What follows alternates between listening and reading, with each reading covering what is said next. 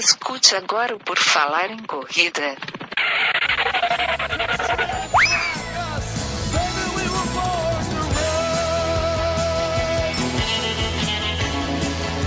Are you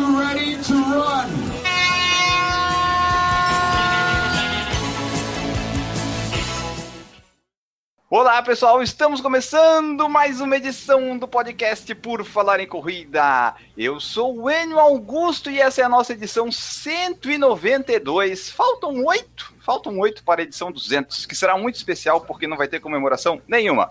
O programa de hoje será com a Giane Garlet, que participou desta edição do Eu Cruce, uma ultramaratona aí louca de 100 quilômetros, mais de 100 quilômetros. Ela vai contar pra gente como é que é. Tudo bem, Giane? Bem-vinda de volta ao podcast. E boa noite, pessoal. Obrigada por, pelo convite, por estar aqui pela quarta vez com vocês. Dessa vez falando do lado corrida, só corrida. Contar minha experiência, minhas aventuras lá nos Andes. E para me ajudar aqui nas perguntas e no assunto que a gente vai conversar, tem também o Guilherme Preto, por que não, né? Tem que ter o Guilherme. Tudo bem, Guilherme? Tudo, cara. Eu tô aqui, assim, a gente tá aqui no ao vivo no YouTube, para quem assiste quando a gente grava. Eu tô aqui olhando pra Giane, assim, pensando o que, que se passa na cabeça de uma pessoa fazer uma coisa dessa. Vamos descobrir nesse programa. Vamos, ela vai contar pra gente. Mais ou menos, talvez, a mesma coisa que se passa na cabeça de alguém que resolve ser obstetra. Ah, tá, tá, tá bem, tá bem respondido. E ele, o pessoal que quiser conhecer um pouco mais Por Falar em Corrida, tem o nosso site lá, né, o www.porfalaremcorrida.com, aonde vai encontrar o link para nossas redes sociais, tem o Facebook, nosso Twitter, tem o nosso Instagram, que a gente está bombando no Instagram. Quem coloca a hashtag Por Falar em Corrida tem seu nome lido aqui no Por Falar em Corrida Podcast, como é o caso dessa semana aqui do arroba Fui Correndo, que é o Márcio Pires, arroba Tati Rastoy, que é a Tati Rastoy, arroba Crieca, que é a Cris Pereira Diniz, o arroba Joseli PW, que é a Joseli Pinheiro Westphal, o arroba df.personaltrainer, que é o Diego Fernandes Jesus, que deve ser personal trainer, né? E o arroba Dancieri2003, que é o Bruno Dancieri Silveira, que usaram a hashtag Por Falar em Corrida, e aqui estão seus nomes lidos. Quem quiser ajudar o Por Falar em Corrida, basta ensinar um amigo a escutar podcast, a curtir o Por Falar em Corrida, principalmente os amigos que correm, né? A gente sempre tem bastante coisa para conversar lá antes das provas. Então, uma das coisas, um dos assuntos que você vai conversar. Opa, chegou minha filha. Eu ouvi. Já chegou gritando aqui, já vai participar aqui. Para um pouquinho. Oi, Lia, não teve agora um meme aí que o cara tava falando no YouTube, parece a criancinha no fundo. Aqui nós fazemos isso a semana inteira, toda semana tem isso, nós nunca Ninguém dá bola, né? Tu nem foi parar nas redes mundiais. Ninguém dá bola. Desde 2015 acontece isso. Tem ela bebê que nem sabia o que, que era. Olha aqui, ó. Vem cá, filha, vem cá que vai viralizar agora, que nós vamos vai invadir por trás aqui, assim, vem. Tu vai aparecer ele na tela agora aqui, ó. Aqui, onde é que tu tava? Conta pro pai onde é que tu tava. Ah, tu tava lá, é. Então vai lá com a mamãe agora. Tá bom? Dá tchau. Tchau, pessoal. Tchau, Tchau. Deu. Esse aqui é um podcast família, né, Enio? Sabe que a gente tem esses, essas coisas que acontecem na vida, que são os filhos. É, então aí. O... tá, eu tava aqui falando do, do, Do Instagram. Instagram. Parei, deixa, deixa eu me voltar aqui. E Enio, quem quiser ajudar o Por Falar em Corrida, basta ensinar um amigo a escutar o podcast, aquele bate-papo antes das provas lá, você pode aconselhar o seu amigo a escutar um podcast durante os treinos e, claro, o Por Falar em Corrida vai ser a sua recomendação. Compartilhe as nossas edições, avalie no iTunes. Você pode também curtir o Por Falar em Corrida e se inscrever no canal lá no YouTube, né? E aqui a gente chega quase a se perder na abertura do podcast. Eu ia falar vamos contigo lá. isso pra gente dar uma reprogramada Vamos nisso. ter que depois. diminuir, vamos ter que diminuir isso aqui, Enio. Estamos falando muito, mas aproveitando já que o pessoal já está escutando mesmo até agora, então vamos dizer pessoal também ir lá no YouTube, a gente tem os nossos videozinhos do YouTube, né? O nosso videozinho modesto, com os material que nós temos para fazer, as corridas que nós temos para filmar, e nós fazemos, botamos tudo lá no YouTube, tá lá, você pode acessar também e curtir. E tem o nosso padrinho, que é o jeito do pessoal ajudar a gente a continuar sendo independente e não ficar escravo de marca aí, né? Que nem tem o pessoal que fica tudo aí fazendo, ah, essa marca é uma maravilha, isso aqui eu quero usar pro resto da vida. E aí o troço é uma bosta. Aí tudo bem. Aí nós não somos independentes, nós não temos jabá com ninguém, só temos nossos amigos, os nossos madrinhos, nossos padrinhos. Os madrinhos e as padrinhas. Isso, exatamente. E lá o padrinho você É pode aí, ajudar é. no padrim.com.br barra por falar em corrida. Beleza, ele.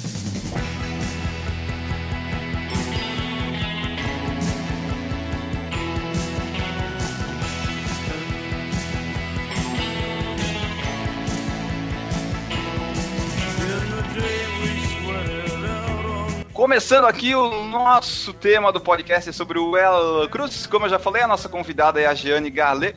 Provavelmente você que é nosso ouvinte do PFC há algum tempo já deve ter ouvido esse nome. Em algumas edições ela participou, já falou sobre corrida e gravidez, já falou sobre corrida e TPM, já participou de um podcast sobre respeito às mulheres. Aí hoje ela voltou aqui para falar só de corrida mesmo, falar do El Cruz, essa ultramaratona que acontece lá no Chile e Argentina desde 2002.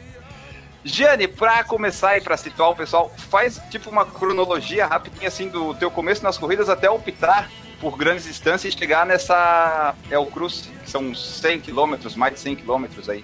Bom, eu comecei a correr em 2013, foi logo que eu me mudei para Floripa. Comecei a correr já, assim, modestamente, já querendo fazer uma meia maratona. Um dia, um belo dia eu acordei e falei, falei, vou fazer uma meia maratona. E aí eu procurei uma, uma treinadora, em quatro meses eu fiz a minha primeira meia, que foi no Rio de Janeiro. E aí não parei, né? Eu levei dois anos para fazer a minha primeira maratona, que foi de asfalto, que foi no Peru, em Lima. E depois que eu terminei, acho que três ou quatro semanas depois de terminar a maratona, eu pensei, o que, que eu vou inventar agora, né? Aí eu resolvi fazer uma maratona de trilha, né? Uma maratona de montanha, e eu escolhi a Patagonia Run, que eu fiz no ano passado, em abril de 2016. E saindo da Patagonia Run, eu fui convidada pelo treinador da minha irmã, o Nivaldo, a fazer o El Cruce esse ano. E infelizmente o Nivaldo se machucou, a gente faria em, em dupla. E eu toquei o projeto adiante e aí estou. Essa questão só da outra maratona, assim, eu, eu só questiono um pouco o nome, porque, por definição, a outra maratona é aquela que é acima de 50 quilômetros, né? Mas como eu cruce não é uma prova contínua, né? São três dias de prova, eu ainda não me considero uma ultramaratonista. Ou seja, o próximo projeto, você já sabe o que será. Recentemente eu assisti, até vai, provavelmente vai ser um vídeo que vai para o nosso YouTube, é eu vi no voo também. Marathon. Ele é bem, é bem interessante porque ele mostra, ele é uma outra maratona, mas é, aí ali tu pega mais ou menos esse conceito. Ela não, não é uma prova que seria dividida em três dias, mas é que ela tem um período mínimo de tempo para tu terminar, entendeu? E aí, claro, aí esses checkpoints, no caso do El Cruce, acontecem em dias, né? Então são divididos em três dias. Aí, claro, entra dentro desse conceito que tu falou, que não Exato. se encaixa dentro a, a rigor, até, assim, por uma questão de, de ego, até posso considerar uma ultramaratona não, não, não é um conceito errado, mas uhum. uh, seriam 100 quilômetros contínuos, né? Ou então 50 ou mais contínuos, como a cada dia deu ali, 30, cada ano varia a distância, mas esse ano deu o máximo foi 35, 36 na distância num dia. Então, fiquei devendo essa. Pro ano que vem a gente vai, a gente vai se esforçar. Tá.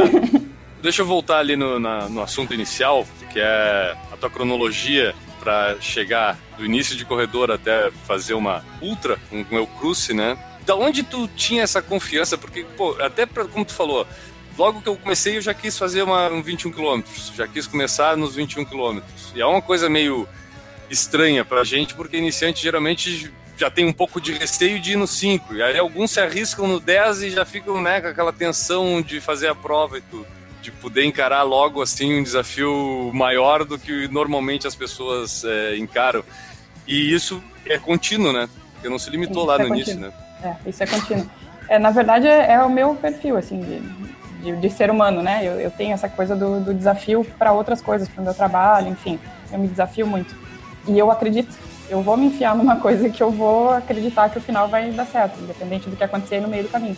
E a meia maratona foi uma coisa ridícula. Eu tava sentada vendo, sabe essas revistas de, de mulher, assim, tipo Women's Health, alguma coisa desse tipo? Eu olhando a revista, uhum. corre a sua primeira meia maratona em quatro meses. Eu falei, tá aí o que eu vou fazer. E aí, e aí eu resolvi, eu tentei correr sozinha duas semanas, eu vi que não ia dar certo, né, sem, sem treino, sem nada, com a planilha da, da revista. E aí eu procurei ajuda, procurei a minha, minha personal, que é a Martina, que estou até hoje com ela, e deu tudo certo. Minha primeira meia maratona já foi sub duas horas, e aí só desafios maiores desde então. Né? Quando a gente define uma coisa e corre atrás, é mais fácil. Às vezes parece que ela se torna mais fácil, né? Quando a gente fica em dúvida se vai fazer ou não. A dúvida, às vezes, torna a coisa mais complicada do que a gente realmente ela é. Quando a gente se determina de uma forma assim, ah, eu quero fazer. Peguei aqui na revista, vou fazer, vou fazer. A primeira maratona de asfalto eu levei uns quase dois anos para me convencer que, que eu conseguiria fazer. O treino foi extremamente difícil, assim, psicologicamente falando. Eu acreditava que eu ia conseguir, mas que eu ia conseguir muito devagar. Nesse meio tempo também tive lesão de quadril, teve outros fatores que deram uma colaborada. Mas para mim, a primeira maratona de montanha, quando eu decidi fazer, que eu já tinha feito a de asfalto, eu tinha certeza que ia me dar muito bem. E de fato me dei muito bem. O treino foi muito mais fácil, foi muito melhor. Então tem muito daquilo de como tu encarou aquele, aquele projeto, né? Eu acho que faz diferença lá no final. O próprio Cruce, para mim E também.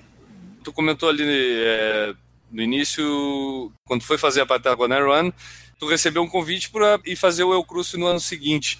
Como é que foi a tua aceitação? Tu já conhecia o El Cruce? Como foi se aprofundar um pouco mais na prova? Como é que surgiu e como é que foi esse plano, esse planejamento aí até tu concretizar o El Cruce? O plano foi, foi, foi rápido, na verdade, porque eu cheguei da Patagônia e eu tive aquele descanso obrigatório ali de uns 15 dias paradinha, né? Descanso que a personal pediu para eu ter. E o convite já surgiu nesse meio tempo. E aí eu estava desopilando a cabeça da maratona, estava cansado e pensando, poxa, vou me informar. Eu já sabia do, Cruise, mas eu não tinha muita noção de como é que funcionava. Então eu entrei no site, fui ler, vi como é que era, me assustei um pouco no primeiro momento. E aí eu fui conversar com a minha personal. A primeira coisa que eu fiz foi conversar com ela antes de, de tomar qualquer decisão. Disse, ó, tá aqui, isso aqui, tu acha que dá pra gente fazer em nove meses, que foi o tempo que eu tive, né, para treinar. E aí ela me olhou, riu e falou assim, claro que dá, depois que tu fez a Patagonia Run, qualquer coisa dá. falei, tá ótimo, então tá, então vamos lá. E aí sim veio um planejamento todo maior em função de, de treino, de, de, rotina, porque a minha rotina também é meio conturbadinha, né? Eu tive que adaptar muitas coisas aí, porque o treino pro cruce não é fácil. A prova é, assim, fichinha perto do que é o treinamento, né? Mas a, a, decisão foi rápida, foi dar uma estudada na prova e conversar com ela. A partir do momento que ela me disse, não, dá para fazer, aí eu relaxei, aí eu fui atrás. E como o, o cruce, a questão dupla, não é cada um faz um pedaço, né? A dupla do cruce corre junto até o final da prova. Eu correria igual os 100 km, mas com alguém do meu lado. Obrigatoriamente eu não poderia largar o meu parceiro e vice-versa. Então a distância não ia mudar. O que mudou é que eu não teria alguém correndo comigo. Então, bom, já ia treinar para correr o 100, vamos lá, né? Toca a ficha. Aí eu descobri que o mundo do celular com fone de ouvido me, me faria companhia e foi assim que a coisa foi. Ai, que legal. Bom, eu, eu, falei lá na abertura de o que me intriga, assim, olhando para ti, o que, que passa na cabeça de uma pessoa em decidir fazer isso, né? Porque eu fico me imaginando, assim, eu até não, vou me inscrever, vou fazer. Eu acho até que eu, até esse nível eu vou, mas eu tenho certeza que na hora que eu sentar assim, começar a ler os mapas de altimetria, olhar o percurso, olhar a temperatura que vai estar, eu já vou começar a dar uma dar começar a dar de que, como é que vai ser, entendeu? Tipo, eu acho que tem que ser bem maluco, Jane.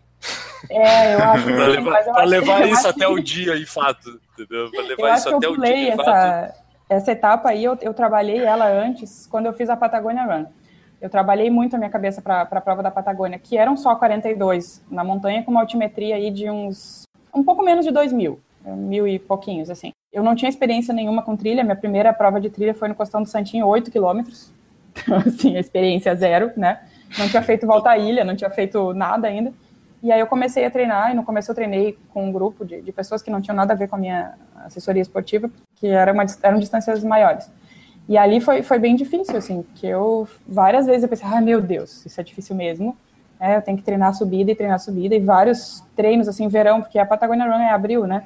Então eu fiquei dezembro, janeiro, fevereiro e março, que são os meses mais quentes, subindo o Morro do Sertão, é Angelina São Pedro, é o Morro do Parapente, às vezes sozinha, porque às, às vezes não encaixava com o treino dos outros, às vezes eu tinha que trabalhar no sábado, então eu tinha que treinar sozinha no domingo, e às vezes fazia parto a madrugada toda e tinha que treinar no meio da semana, e aí era Morro da Lagoa com o Morro da Cruz, e aquilo ali foi o que foi trabalhando a minha cabeça. Quando chegou no momento de treinar para o Cruze, a diferença é que eu teria que pegar aquele volume ali, entre aspas, multiplicar por três, né?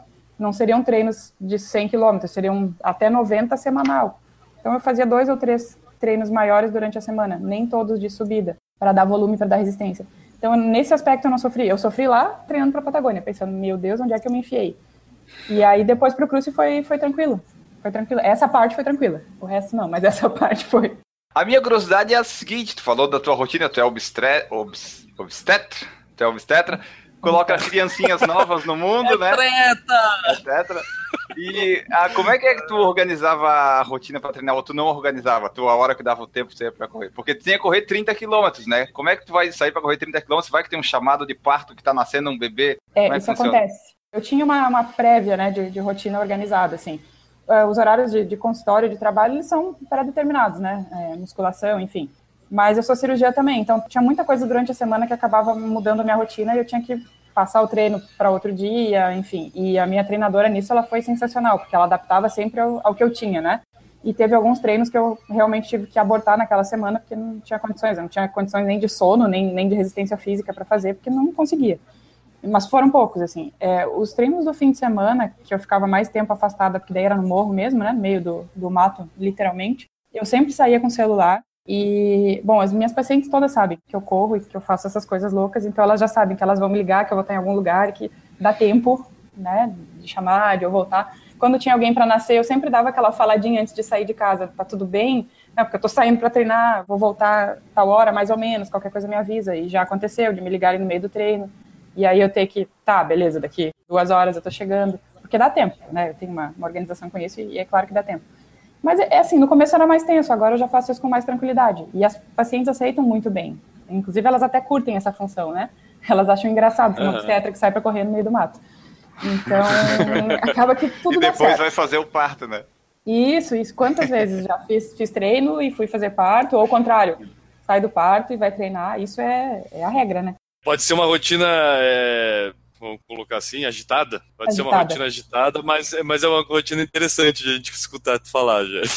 É bem, é bem interessante e eu até uso isso para elas, assim, porque eu faço uma analogia da maratona com o trabalho de parto que funciona muito bem e, e, de fato eu acredito nisso. Eu ainda não, não tive a oportunidade de ter um parto, mas de todos os partos que eu vejo, Sim. das maratonas que eu fiz, eu consigo comparar as duas coisas, né? Então eu, eu falo para elas, assim, eu, eu vou falando, ah, o quilômetro 10, o quilômetro 20, o 25, o 30, e a gente vai comparando isso e funciona muito bem. Dá para fazer uma analogia bem boa. Vocês não vão ter essa experiência nunca na vida, mas a da maratona vocês podem ter. E talvez vocês entendam um pouco do que eu tô falando aí.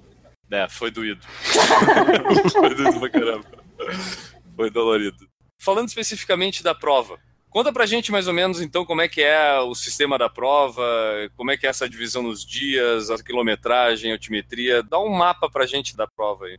Bom, o Cruce é uma prova que tem já 16 anos, né? Esse ano foi a 16ª edição. E todos os anos eles mudam o percurso. Então, eu só soube do percurso muito às vésperas da prova. A gente soube do lugar onde seria feito, que chegaria em Cerro Catedral, a gente não sabia mais onde é que ia largar. É, obrigatoriamente largaria no Chile esse ano. O ano que vem, obrigatoriamente, larga na Argentina e termina no Chile. Por organização deles, eles têm esse, esse critério, né? Só que a gente não sabia onde é que ia ser a largada, não sabia as distâncias e não sabia as altimetrias até uns 30 dias antes da prova, mais ou menos. Só para a gente localizar geograficamente o pessoal aí que está escutando o podcast agora, para o pessoal mentalizar uh, o local geográfico no planeta Terra. O Isso é lá embaixo, né? É, É lá no finzinho, né? Não, é na Patagônia Norte, na verdade. Normalmente é naquela região ali dos Sete Lagos. Então, esse ano largou num, lugar que chama El Paso, no, no Chile, que é um lugar desconhecido, Uhum. depois eu falo um pouco sobre. E terminou em Bariloche, em Cerro Catedral, que é o norte da, da Patagônia. Na verdade, não é o lugar mais frio Sim. da Patagônia. Tanto que as- o, o dia mais frio, que foi o segundo dia, estava 3 ou 4 graus de manhã, assim, não é frio de neve. Pelo menos não nessa época do ano. E o, o, o Cruce, o nome, o Cruce é justamente porque cruza os Andes, né? Vem de um lado para o outro dos Andes. Por isso que a prova é Chile e Argentina ou Argentina-Chile, para poder literalmente cruzar os Andes. E aí o que o Enio comentou antes, até já vou abrir o, puxar aí a, a brecha do El Cruce e Colômbia, que não é na Colômbia. É, o Colômbia É é, o, a Colômbia é o maior patrocinador do, do El Cruce, é, é, é o que dá as, as vestimentas pra gente, camiseta, a segunda pele, a, a jaqueta corta-vento, etc. Então, por isso eu Cruce Colômbia. Tá, então eu só preciso me inscrever e treinar, que o resto eles me dão lá? Mais ou menos, mais ou menos, né? Na verdade, tu compra tudo isso, é uma inscrição relativamente cara, né? A inscrição abre, se não me engano, em junho do ano anterior. Tu tem que pagar uma pré-inscrição, que nesse ano foi em torno de 200 dólares, essa pré-inscrição. Eu acho que eles não devolvem a inscrição, eu acho que eles só te mudam pro ano seguinte, mas tu não tem o dinheiro de volta. Uhum. E aí, no dia da inscrição, tem que chegar lá e pagar mais 500 dólares. É, em dinheiro, cartão, enfim. Tu paga lá na hora o resto da inscrição. Então, é em torno de 700 dólares é, a inscrição, que te dá direito à barraca, que eles transportam lá para os acampamentos durante a prova. te dá direito à alimentação, café, almoço e janta. A alimentação é livre, se tu quiser almoçar e jantar 400 vezes ao longo do dia, tu pode. E te dá direito a duas bebidas, uma no almoço e uma na janta e mais as do café da manhã, né? Inclusive nessas bebidas eles dão, pode ser cerveja, uma das opções, acreditem. É, sim. Legal. O que mais que eles dão? Bom, o kit deles é uma coisa fantástica. Assim, os patrocinadores são, são grandes patrocinadores, né? Subaru, Gatorade. Então a gente ganhou meia, meia de compressão. A segunda pele é fantástica. A camiseta da prova é bonita, é, não é uma, uma camiseta ruim. A corta-vento deles é maravilhosa também. É, a própria barraca que a gente só usa emprestada também é de boa qualidade. Então, ganhei uma bolsa gigante de 110 litros para transportar tudo que tu precisa durante a, a prova, que depois acabou virando uma mala de viagem fantástica.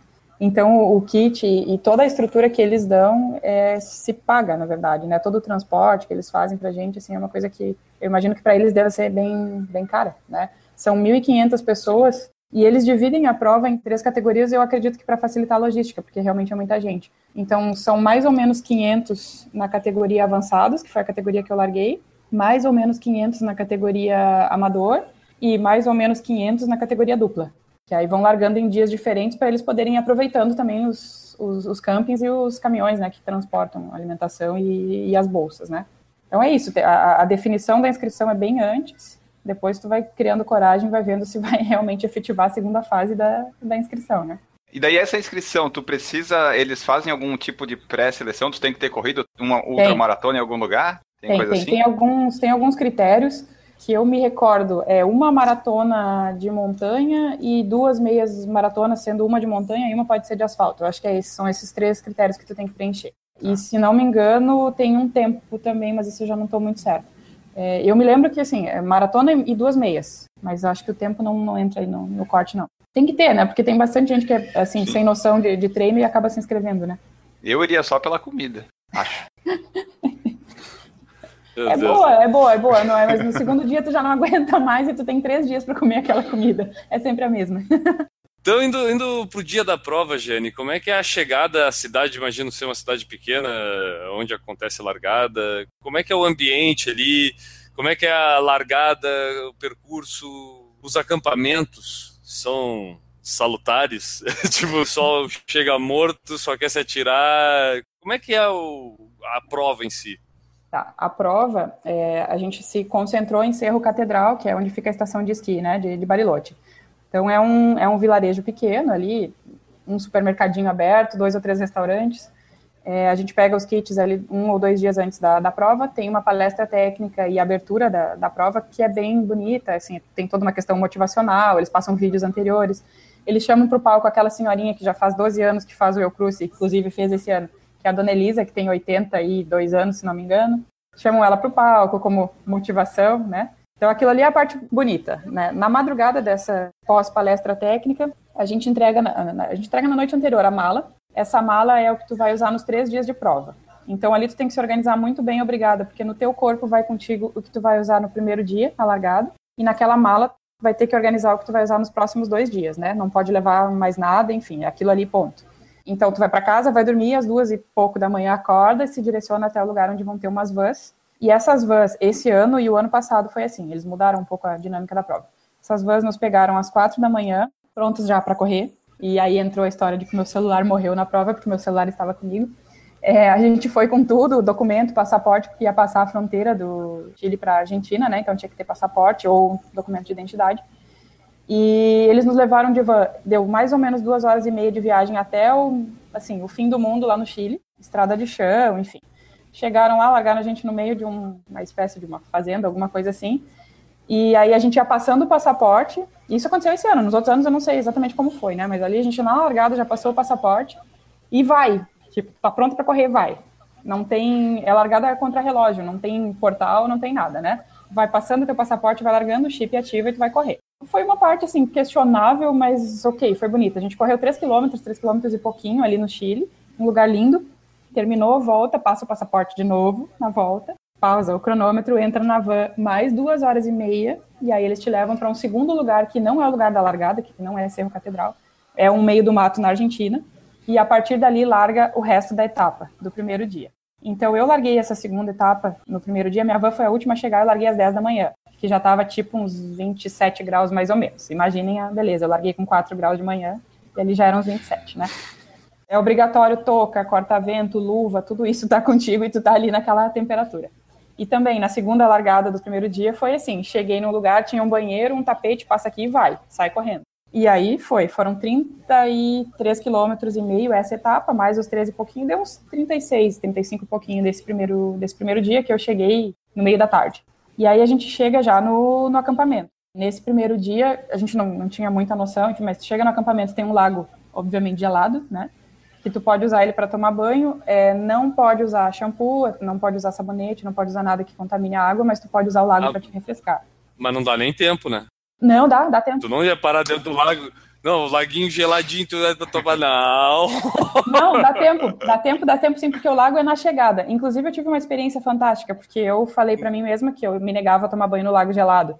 E aí a natureza disse: não, tu vai. É, eu fui atravessar um, um, um, tronco na chegada, faltavam 300 metros para chegar da primeira etapa, e tinha um tronco grande. E eu tive um impulso que não foi o suficiente. No que eu fui para cima do tronco, eu caí de volta na água gelada, inclusive de cabeça. Então eu tomei banho obrigada na água gelada no primeiro dia.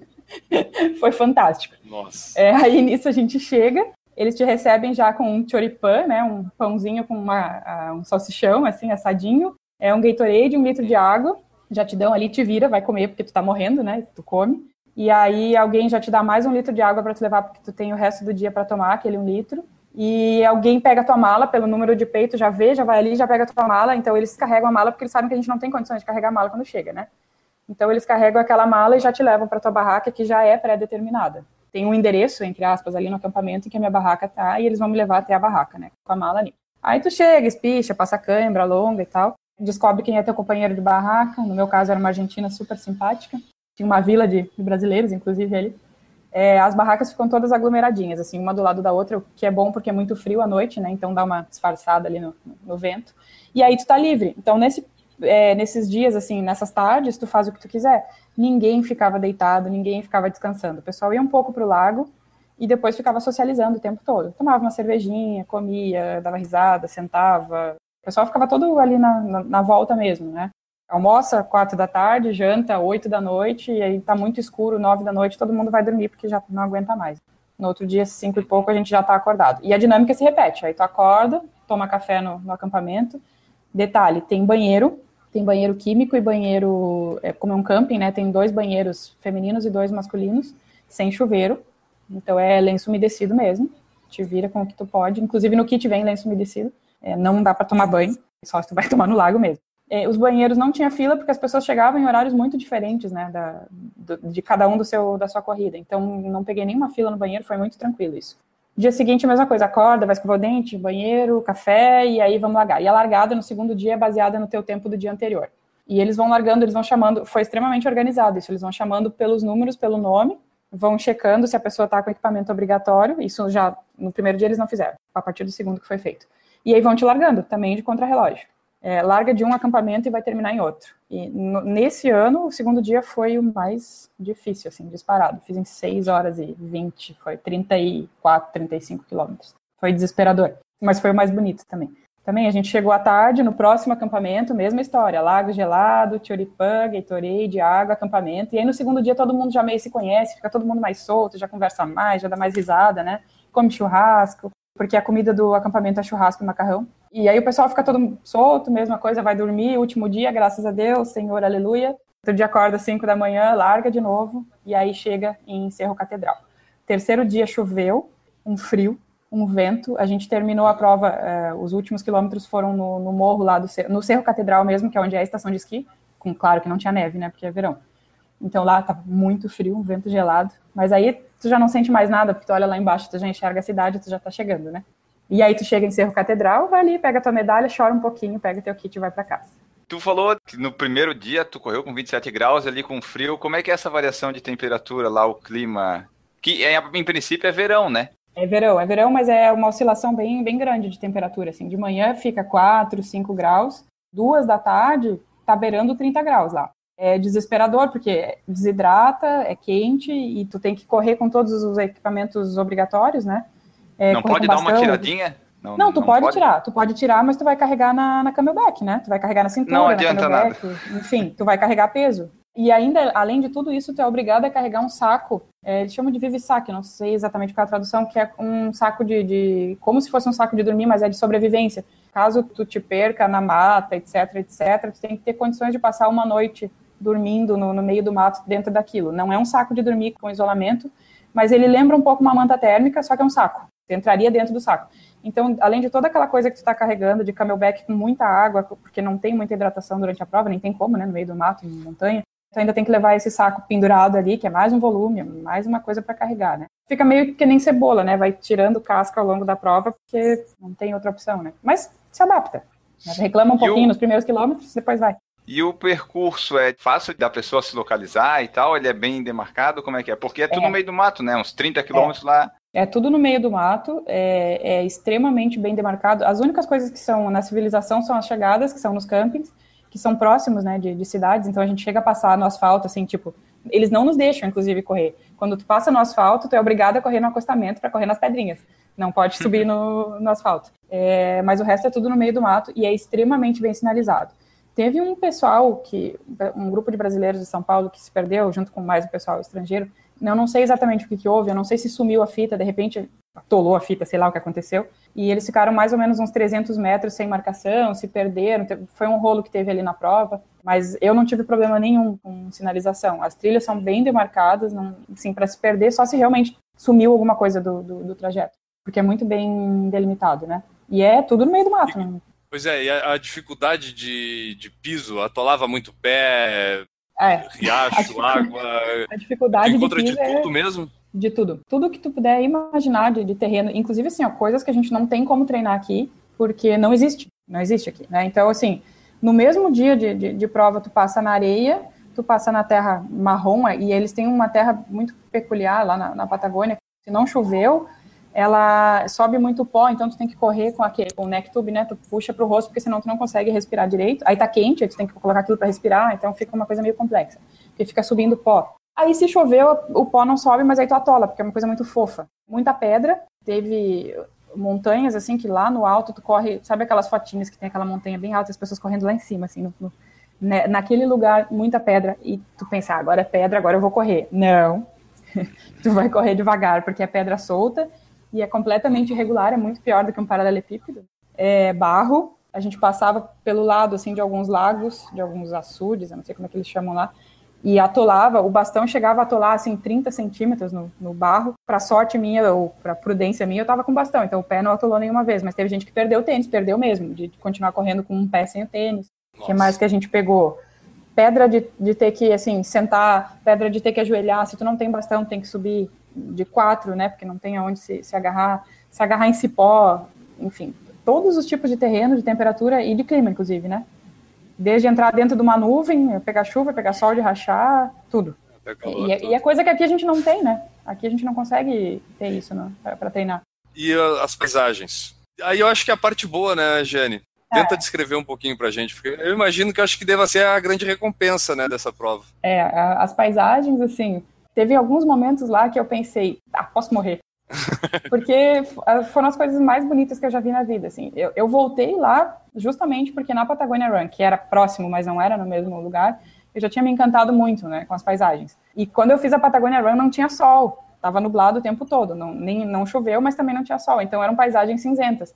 E no Cruze eu peguei todos os tipos de, de clima, então eu peguei montanhas com neve no, no cume, eu peguei lagos lindos, maravilhosos, eu subia morro mais de 2 mil de altitude, então tu enxergava, claro que tu não para para olhar, mas tu enxergava correndo várias distâncias, assim, vulcão, lago, geleira, coisas verdes, coisas marrons, de tudo que é cor, é, assim, é, é indescritível, é difícil descrever porque é, tem que sentir aquilo lá. É uma energia absurda, a montanha passa uma energia absurda, né?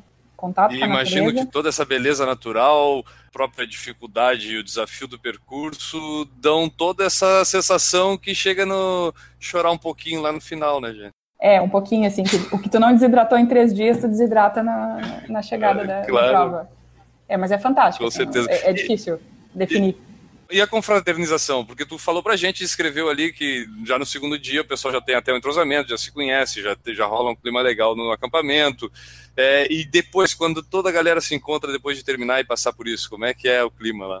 É, na chegada, chega todo mundo muito, assim, horários muito separados, né? Então, eu encontrei uma, uma amiga argentina que eu fiz correndo, não, não foi nem a menina da, da minha barraca. Encontrei ela, a gente uhum. comemorou um pouco, mas assim, eu juro que a única coisa que todo mundo quer quando chega é um chuveiro. Então, a gente chega, mas assim, precisa ter três dias sem chuveiro, né? A perna tá em frangalhos, o dedo do pé tá querendo explodir, tu só quer pegar tua bolsa e ir pro hotel. E foi o que todo mundo fez. Né? Almoço, ah, depois a gente vê se vai almoçar. Então, vai pro hotel, toma banho. Eu fiquei quase uma hora debaixo do chuveiro. Uma porque eu não conseguia tirar o barro, e a outra porque eu precisava ficar uma hora ali desligada. E tava todo mundo Legal. nessa base, chuveiro, queremos chuveiro, depois a gente vai tomar cerveja. Mas aí o pessoal se encontrou no final do dia, era a premiação já era no, no mesmo dia, né? Então, todo mundo se encontrou ali, eram sete da noite na, na praça, no Cerro Catedral, para assistir a premiação e aí sim conversar, falar da prova, daí ficar todo mundo gravando seus tempos, aquela coisa clássica de, de, de prova, assim. Óbvio. Mas pelo que tu descreveu, então, hoje existe algum trauma assim de olhar um chuveiro e já querer abraçar ele? Existe alguma coisa assim? Porque acho que criou essa estima é, em excesso pelo chuveiro, então. Não, foi só durante a prova mesmo, não, não foi tão difícil ah, tá. assim. Inclusive, durante a prova a gente nem pensa nisso, porque tu não tem, tu não tem muita opção, né? Tu tem aquilo ali, tu tem que usar lenço umedecido, tá todo mundo na mesma, a gente chega, tira aquela roupa suja da corrida, bota uma roupa limpa, mas sem tomar banho, né? Tu te acostuma com aquilo ali. Não é, um, não é o fim do mundo, não. A gente tem, acho que tem coisa muito pior. Eu não queria contar para vocês, mas eu sempre eu cruz eu já passei mais tempo sem tomar banho Não, mas tu já passou mais tempo sem tomar banho sem estar correndo na montanha, né? É, mas eu acho que eu tava fazendo outras coisas piores que correr na montanha. É, essa prova, se o pessoal lá, tua família quer acompanhar daqui do Brasil, eles conseguem acompanhar a prova pelo site? Tem alguma coisa? Conseguem mais ou menos. É, inclusive, o que aconteceu comigo foi uma coisa bem complicada, que deve acontecer com mais gente, que eu perdi o meu celular no primeiro dia de prova. E aí eu tinha avisado ah. a minha irmã, a Nádia, que vocês conhecem, eu falei, ah, Nádia, eu vou chegar e vou dar uma ligada rápido, vou mandar uma mensagem só para dizer, estou viva, né? E ela tinha mais ou menos o tempo estimado que eu ia levar. Só que o meu celular, no momento em que eu caí na água, no, na chegada, o celular caiu na água junto, e aí ali ele morreu. Então, assim, ela saberia, provavelmente pelo Facebook do Eucruz, só que o Facebook ele atualizava coisas ao longo do dia e no dia seguinte, né? Porque os caras estavam lá tirando foto e tal, e não, não, tinha como atualizar na hora, né? Ela conseguiu ver meus tempos mais tarde, eu acredito que é à noite do mesmo dia mas não tinha nada ao vivo. O Instagram dele estava postando coisas no, no, no Histories ali, mas também não era meu, né? Era geral da, da prova.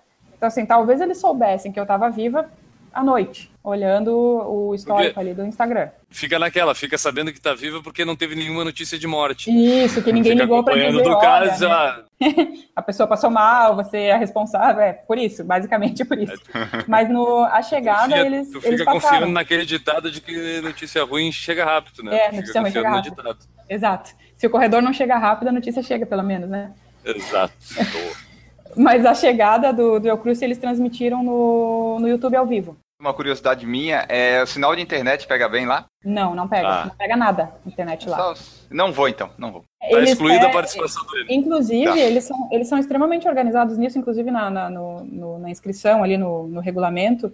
É, eles colocam lá acampamento 1, sinal de celular fraco. Acampamento 2, sinal de celular bom. Acampamento 1, zero internet. Acampamento 2, zero internet. Mas no, no acampamento 2 tinha 3G para o pessoal da Argentina, né? Nos celulares deles lá, o 3G funcionava. Mais ou menos, mas, mas funcionava.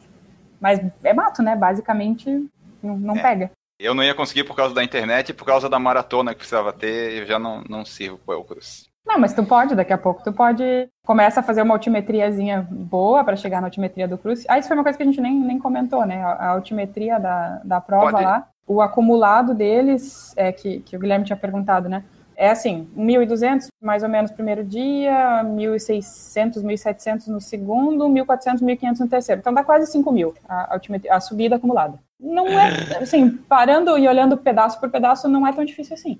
Bom, pessoal, a gente comentou aí um pouco, bastante, né, sobre o El Cruz e agora, como já é tradicional algumas edições, uma tradição de duas edições entre 190, né, mas é tradicional, a gente vai fazer esse pequeno intervalo para ir para o próximo bloco com a pergunta do pessoal do YouTube. E a Jane, que é nossa convidada, vai escolher uma música aqui que vai tocar nesses próximos 30, 40 segundos para vocês descansarem os seus ouvidos. Diz aí, Jane, qual que é a música que tu queres que eu coloque aqui nesse bloquinho? É, a música é uma velha música da Gloria Stefan, que foi tema de uma Olimpíada, que eu não vou me lembrar o ano também, porque eu já tô ficando velha, mas que ela tem um significado aí, se for ver a, letra dela ao pé da letra, pra gente que corre, que fala de, de desafios, de alcançar os seus, seus desafios, que é Reach. Those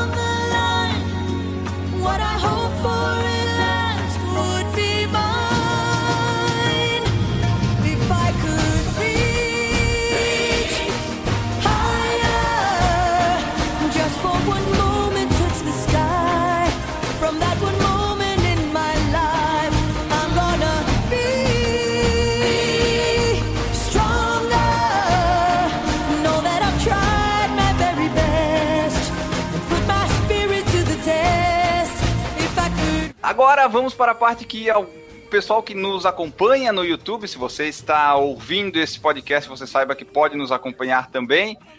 Estamos ao vivo lá no youtube.com.br por falar em corrida. Acompanhe lá, se inscreva que você vai poder participar e ter sua pergunta lida aqui também. Quem está inscrito no nosso YouTube, Enio, corre o risco de tomar um susto toda terça-feira, sete e meia da noite, que chega uma notificação assim que você ah, está ao vivo por falar em corrida, aí a pessoa toma um susto. Exatamente.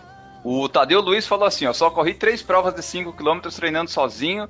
É, a minha meta é o 25 km em junho no desafio Urubici. Claro que nem se compara com ela, mas me identifiquei. O Tadeu tem uns traços dessa loucura de querer ir logo fazer as coisas grandes que nem a Giane fez. Treina direitinho, né? Se treinar, dá, dá tudo certo, né, Giane? Dá, treinando direitinho dá tudo certo. Jane, a disciplina te motiva a ser corredora ou ser corredora te motiva a ser disciplinada? Porque existe essa, essa união em ti, porque tu é disciplinada e corredora. Agora, por ser É. corredora, tu te tornou disciplinada ou tu já era disciplinada e utiliza isso para planejar tuas corridas? Não, eu já era disciplinada, inclusive para estudar, enfim, eu tive que ser muito disciplinada, mas a corrida me tornou mais disciplinada. É, é o que me deixa assim, o que me bota no foco é a corrida, né? Me coloca no, no eixo de comer direitinho, de se organizar, de treinar, né, né? De ter uma agenda, entre aspas. É, com certeza a corrida melhora muito isso. A Renata Mendes falou que na Netflix tem um filme chamado From Fat to Finish Line, que eles mostram Ragnar, que é uma corrida lá que bem doida assim que ela falou que queria fazer para poder dormir numa barraca, para ver como é que é a sensação de dormir numa barraca de uma corrida. É, sabe que foi a primeira vez que eu, que eu acampei na vida, foi no Eu Cruce, né? Gostou da experiência? Gostei, gostei. aham. A Renata também perguntou o seguinte: ela perguntou se alguém levou o violão e ficou tocando Legião Urbana, porque ela disse que com certeza iria querer levar um violão para tocar lá no acampamento. Daria para levar um cavaquinho, porque tem que caber na, naquela mala de 110 litros. Mas o violão, de repente, um saxofone, alguma outra coisa. Tem que caber na mala. Se couber na mala, tu pode levar. Teve A cara de. São Paulo que levou vinho. Né? Eu- conheci um pessoal de São Paulo com vinho, com chocolate, com várias coisas. Então, coisas que caibam na mala, o violão não ia caber. Mas outras coisas caberiam, Ah, outros mas se eu- instrumentos. Mas eu escuto o cara depois reclamando, ah, a prova tava difícil. Eu digo, ah, mas tu também foi levar um vinho, rapaz? Pra que, que tu quer fazer a coisa? E no, no saxofone dava pra tocar Kennedy, né? Ia ser uma- ótimo. Oh, imagina. Vai, imagina, no meio da madrugada, eu só acordar ao som de Kennedy no acampamento do Cruz. Ah, eu não sei, eu acordava com gente roncando, um dia eu acordei com alguém Ah, tendo uma eu- crise de asma, então assim, acordei com várias sensações diferentes. Lá talvez um saxofone É. não fosse nada. Esse, esse é o problema, esse é o problema do convívio coletivo. A mas gente não vai- depende só da nossa. É, tu tem que partir do pressuposto que essas coisas vão acontecer. E não se estressar, porque vai acontecer, né? Exato. Muitos flatos. Muitos flatos, provavelmente. Muito Não, porque vai que al- alguém lá no canto da barraca solta alguma coisa e daí preguinho no acampamento todo, sabe? Vai, Não, assim, é, Ah, é um lugar bem aberto, né? tranca na Então, barraca. É, exato, é- é um lugar muito aberto, não, assim, eu não senti, mas provavelmente, imagina a gente correndo três dias, tomando whey adoidado, e palatinose, e não sei o quê, e comendo carne, e comendo massa, eu acredito que tenha tido muito, né, que a emissão de gás carbônico ali, de gás carbônico ali naquela região tenha, tenha sido bizarra. Esse é, o- é por isso que tem a- já- o buraco na camada de ozônio. Já que a gente está no tema, a pessoa para fazer o número 2, de repente, não podia optar por fazer no meio do caminho, já que era tanto mato, bastante lugares com paradisíacos para ficar olhando e tudo, do que ficar Imagina, banheiro. A melhor cagada da minha vida. Olha, eu acho, eu não, não precisei, porque eu era mais organizada em relação a isso. Mas, por exemplo, fazer xixi no meio do caminho era uma coisa muito comum. No primeiro dia as pessoas estavam um pouco tensas, assim, sabe? Ah, meu Deus, entra no mato, faz. Daí a pouco tava todo mundo, assim, tava correndo, para do lado, faz xixi e os outros passam. É, eu não vi nenhuma cena. Claro, dá oi ainda. Opa! É, isso. ah, já conheço aquele bumbum ali, né? Já passei por ele tal. É, número dois eu não vi, mas eu não duvido. Porque tu tá correndo, Ah, não, até porque o o cara deve ter né? O cara não, o cara pro número um até o cara fica ali na bordinha do caminho. Agora o cara pro número dois, o cara sai um pouquinho do caminho, ele dá, dá uma caminhada Dá diferente, disfarçada, né? aumenta, aumenta a altimetria, aumenta a distância da prova, mas aí o cara, né, pode desfrutar do ambiente bem legal. Ficar mais Ô, Enio, tranquilo. segue, é, segue as perguntas aí, senão nós vamos ficar nesse tema aí, dá dois Tá. podcasts. Eu não queria. Eu queria fugir do tema, mas me veio a pergunta. É, eu não lembro de ter Ah. ouvido. Papel higiênico era disponibilizado? Papel higiênico nos banheiros lá do acampamento, sim. É, e também a mesma história, né, no banheiro. Todo mundo meio tenso no primeiro dia, no segundo dia, fila de fazer cocô, e era isso. É, tu vai fazer o quê? Não tem o que fazer, é todo mundo ali ouvindo todo mundo e é socializar o negócio. Eu já fiz acampamento que era no buraquinho. É, não, ele tinha Faz buraco no banheiro. Estilo japonês. É, não, eu tiro cachorro. Eu tiro gato, depois tá. Ó. O Paulo Nery perguntou o seguinte: rola uma paquera entre os corredores? Rola, a gente viu cenas, algumas cenas. O pessoal ainda tem Ah, é barracas, tá vendo? Barra- É, Não é, não, não, assim, é, nacionalidades, um intercâmbio de nacionalidades. A gente viu umas duas ou três barracas de, assim, pessoas trocando energias lá. Pô, Ah, quem acontece. sabe lá em dezembro tá nascendo filhos do El Cruz, né? É, Vai então, saber.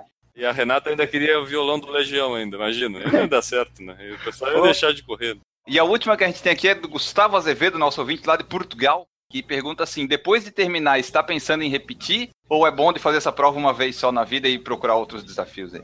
Então, eu cheguei para fazer o Eu Cruce desesperada, de cansada, né? Porque foram nove meses de, de treino. E, assim, nunca mais farei. Isso foi o meu pensamento quando eu cheguei lá.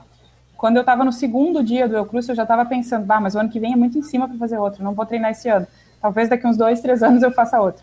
A vantagem do, do Eu Cruce é que ele muda o percurso todo ano. Então dá vontade de fazer de novo. Então, eu agora eu tenho o objetivo de, de fazer uma outra, assim, mas eu não descarto a possibilidade de fazer o cruce de novo. E agora eu já vi que tem uma outra prova que chama Eu Origem, que também é na Patagônia Argentina, que é ali nas, nas redondezas, que já faz uns seis ou sete anos que tem. Não me informei muito a respeito, mas é igual eu cruce. Três dias de prova, 100 quilômetros, com barraca, que também talvez seja uma, uma possibilidade. Para de repente não fazer o eu cruce de novo, né? Fazer uma prova de nome diferente, mas de característica parecida.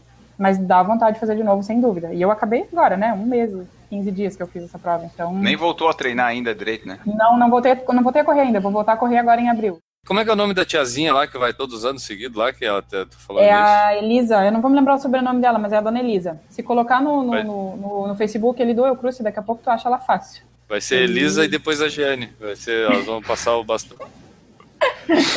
E é bom ir logo pra quem quiser conhecer a Elisa, porque 82 tá quase, quase indo, né?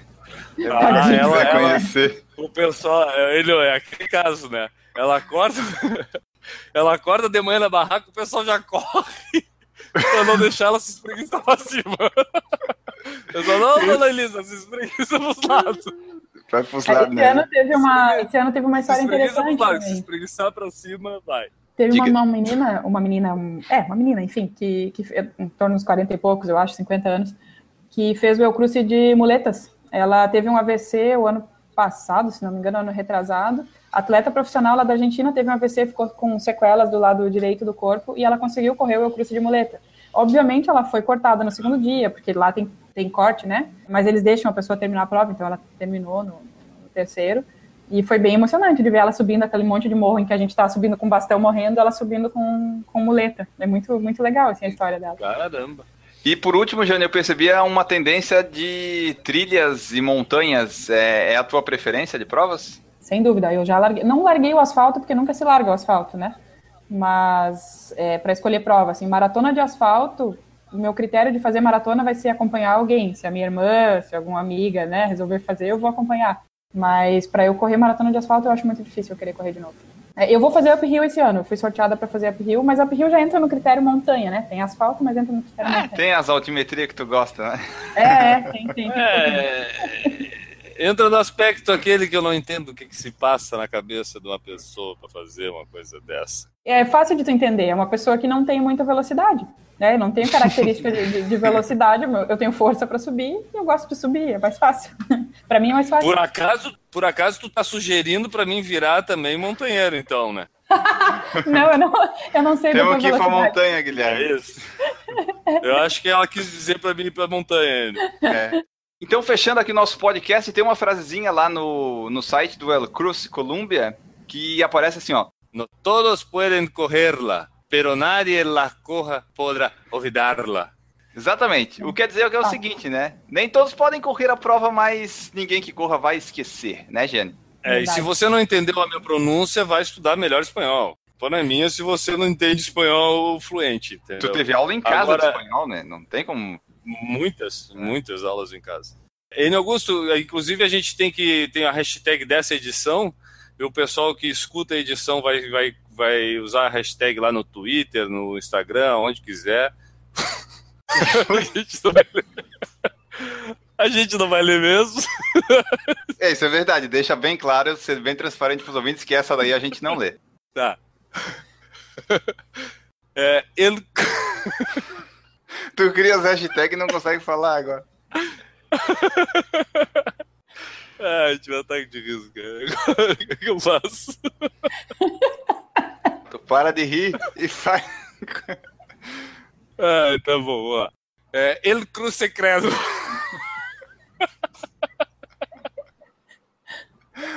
Socorro!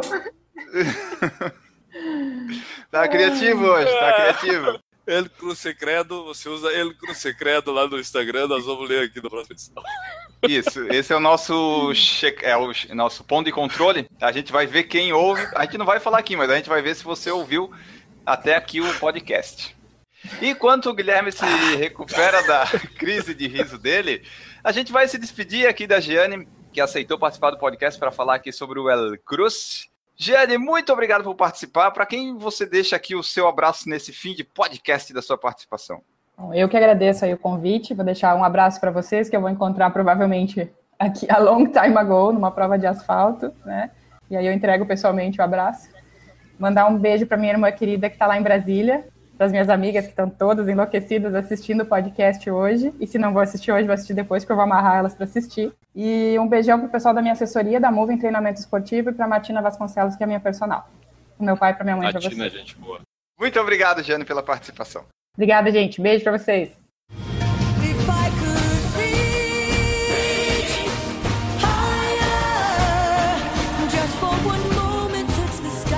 Vamos às mensagens desse momento tão lindo e especial do nosso podcast. Vocês mandam pra gente através do saco, através de qualquer lugar, e a gente lê aqui. Hoje eu quero começar com uma mensagem bem legal que a gente recebeu. Que a gente recebeu não, que foi no, no Instagram, que a gente foi marcado, do Marco Sebin, que inclusive é nosso padrinho. Seja você nosso padrinho também. Ele fala assim, ó. Hoje é só agradecimentos. A primeira pessoa que compartilhei o resultado da prova foi meu mentor no triatlon CRS Claudinho.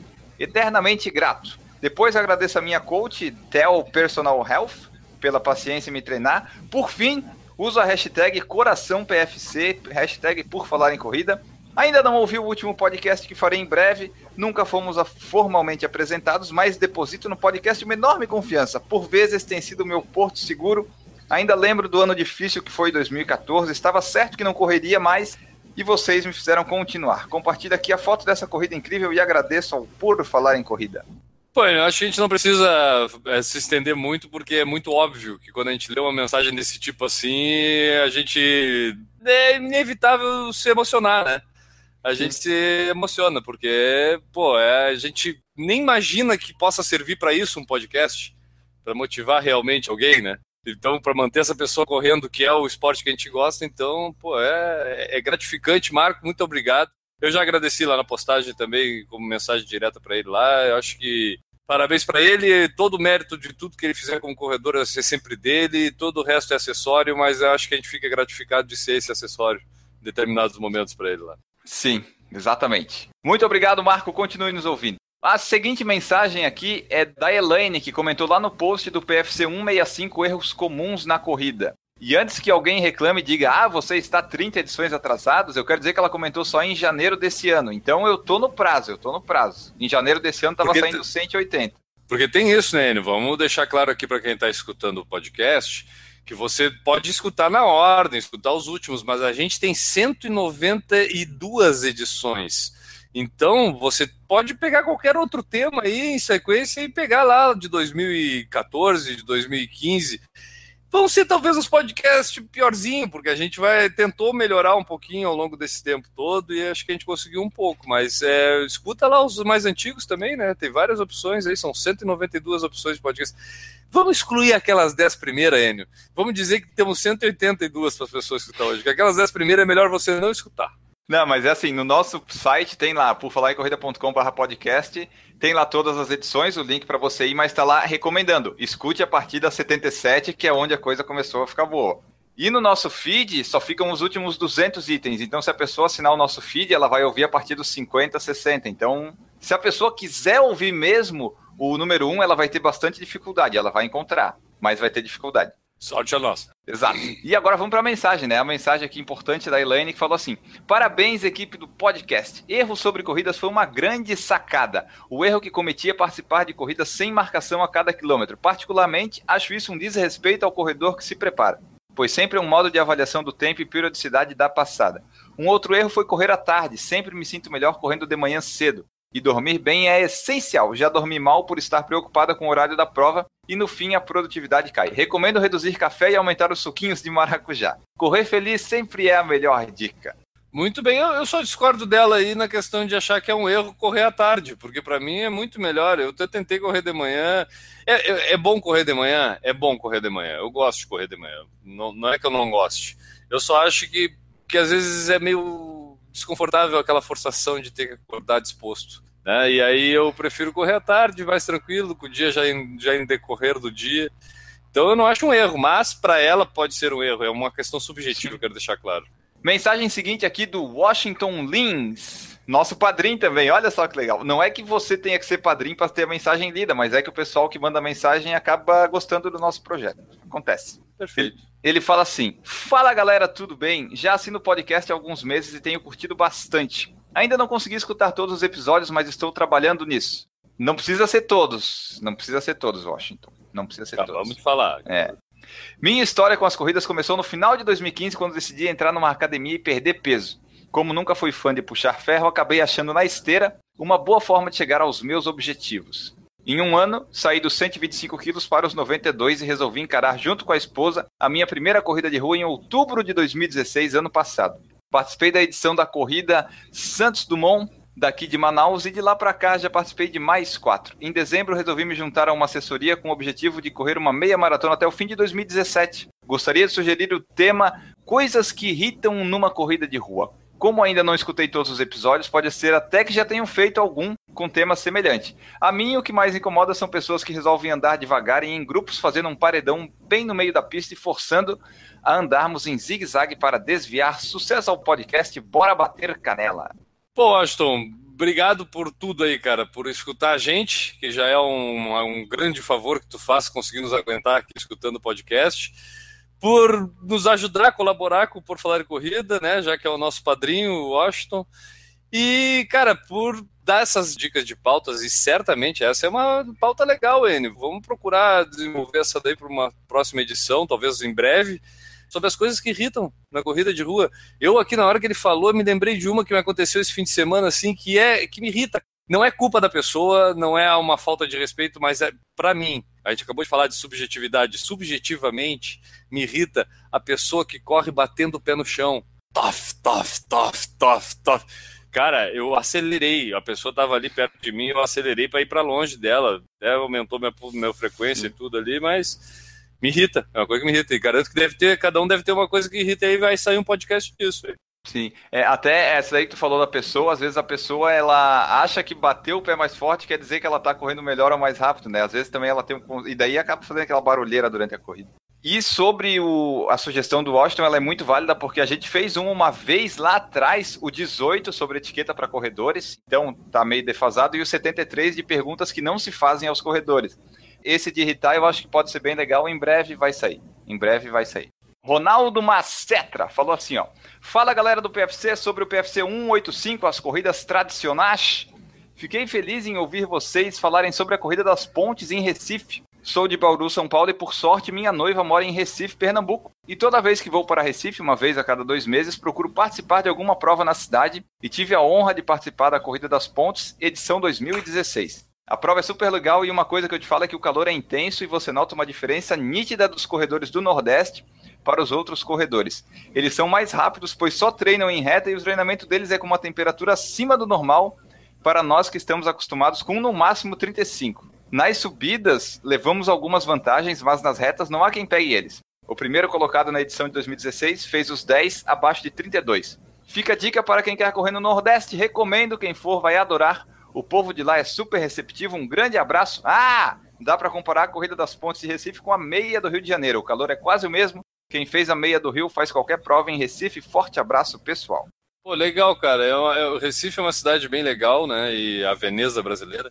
Essa questão do calor, Enio, realmente, cara, eu treinando no verão aqui, numa temperatura mais alta, eu sofro, quebrei em vários treinos esse, esse verão, inclusive. Só que quando a prova é às sete da manhã, por mais que eu não goste, a temperatura é mais agradável e parece que o meu corpo sente menos justamente por ter treinado em temperatura mais alta.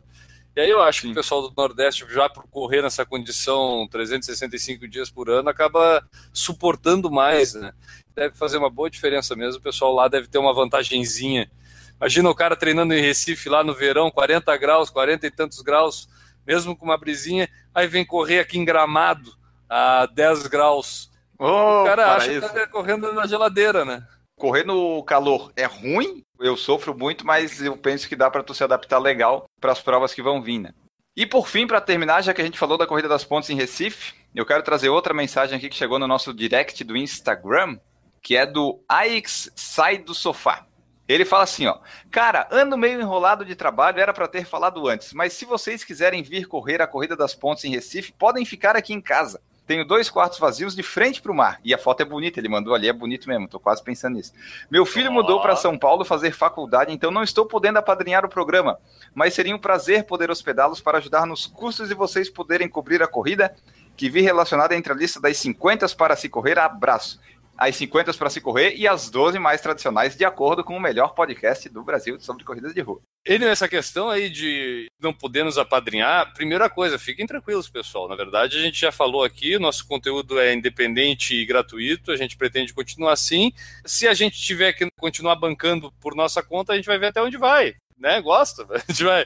Se vocês quiserem ter mais certeza, nos ajudem. E como é que pode ser essa ajuda? Muitas vezes dessa forma como ofereceu o nosso amigo de Recife. aí. Quer nos ajudar com uma hospedagem, quer nos ajudar com uma carona. Recentemente tivemos uma madrinha que nos ajudou com o microfone. Né, para ser utilizado aqui no, no podcast. Então a pessoa também pode mandar para a gente. Quer mandar, por exemplo, uma viatura, quer mandar um carro novo para a gente para poder usar para ir para as corridas, filmar. Pode mandar, a gente vai aceitar o carro. Não precisa ser necessariamente o padrinho, né? Então entre em contato, galera. Vamos interagir. Às vezes um bate-papo, às vezes uma carona, um beijo, um abraço também é uma forma de recompensa. Isso, e se não tiver nada disso, só escutar o podcast e ver os vídeos no YouTube e compartilhar já é grande ajuda para nós. É. E a gente vai é, is- analisar a sugestão aqui do Wikes. Olha, olha, olha uma, uma ideia que me deu rapidamente aqui, Enio. Vamos falar, pessoal. Já que a gente entrou nesse assunto de como o pessoal pode nos ajudar, o primeiro celular que você vê dando bobeira, entra ali, acessa o YouTube, bota por falar em corrida na pesquisa e vai no inscrever. Não me interessa de quem é, mas vai lá e inscreve no YouTube por falar em corrida no celular de outras pessoas. Pode Se ser em loja de inscreva- eletro- eletrônico também. Isso, boa. Aí dá view, aí dá acesso ao vídeo. Ah, vou ver esse celular aqui, deixa eu testar ele. Acessa lá o YouTube, por falar em corrida, vou ver um vídeo do por falar em corrida na loja da Samsung. Beleza. Pode fazer isso em todos os modelos, né? Vá acessando, vá vendo, vá se inscrevendo no Por Falar em Corrida. Exatamente. Em 2018, vamos pensar aqui na Corrida das Pontes Recife ou qualquer outra corrida, já que a gente já sabe que tem lugar para ficar. E essas foram as mensagens de hoje, pessoal. Você aí que está nos ouvindo, mande sua mensagem, seja por YouTube, por Instagram, por Twitter. Twitter é só 140, mas pode mandar. Pode ser pelo saco, pode ser pelo post do site. Pode ir lá que a gente lê aqui. E carta. Pode mandar por carta também. Carta também, a gente vai criar uma caixa postal em breve para você poder enviar sua carta e os presentes que você quiser mandar pra gente, né? E pessoal, já falando aqui também, como a gente falou nas mensagens, temos o padrim.com.br barra por falar em corrida, o nosso projeto independente e o nosso financiamento coletivo lá, que você pode nos ajudar e contribuir com a gente se achar que é necessário e é justo. Muitos podcasts e outros programas utilizam isso. Nós vamos, como falamos, manter aqui o conteúdo sempre gratuito e independente, mas com a sua ajuda sempre fica mais fácil. Os nossos padrinhos e madrinhas são a Cíntia Aires, Eduardo Massuda, Família Nery, Lorna da Silva, Luiz Fernando de Oliveira, Marcelo de Oliveira, Renata Mendes e Roberta Pereira. El Cruz Credo, chegamos ao fim do nosso podcast. Muito legal, falamos sobre El Cruz Columbia. E vamos aqui, ficando por aqui em mais essa edição. Guilherme Preto, para quem fica o seu abraço nesse final de podcast. Cara, o meu abraço e o meu respeito fica para todos os Ultra Trail Runners. Ah, toda a galera que curte fazer Ultra Trail aí, corridas em trilha, eu admiro bastante o pessoal que encara principalmente altimetrias brabas, terrenos difíceis e tudo. Um abraço para essa galera. E tu, N, vai deixar teu abraço para quem? O meu abraço vai ficar para dona Elisa Forte, que já não é tão forte assim, mas tem lá seus 82 anos, tá lá no El Cruz, sempre lá, como a Giane falou. A gente torce para que ela continue aí por muitos e muitos anos lá com os corredores e não se espreguice para cima quando estiver lá no topo da montanha, porque senão Jesus vai puxar. Um grande abraço para vocês, voltamos na próxima edição e tchau! Errou! Pois é. Mas se fosse ovo, eu me dava bem. Vai, né? Pode ir. Não, não tem ovo. Não tem ovo. Então, então se dá mal. Errou! Reach. Aí, ó. reach é alcançar, né? Se eu tô bem no meu inglês. No sentido literal da coisa, né? Exato. Muito bem. Fiquem aí com o Rich. Eu tô bem, rapaz. Eu já posso ir para os Estados Unidos. Ó. Rich Me the Coffee. Olha só. Errou! Ai, Enio Augusto, tu me faz passar umas coisas, cara. Como é que, como é que tu me bota ele crucicredo ali pro cara ler? O cara não consegue. E galera, pra todo mundo, um beijo na bunda e até segunda. Beijo do gordo! Um beijo do gordo. Uau!